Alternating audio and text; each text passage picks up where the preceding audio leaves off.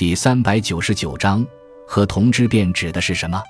和同之辩就是关于和与同的分辨。《论语·子路》第十三记载孔子的话：“君子和而不同，小人同而不和。”这就是孔子著名的和同观念。和指的是调和、和谐；同指的是顺同、统一。君子在面对问题、处理事情的时候，选择的是和谐。而且这种和谐是以坚持正确的意见为前提的，小人则恰恰相反，选择的是顺从，是没有原则的盲从，而不是以正确的道理来坚持进行调和。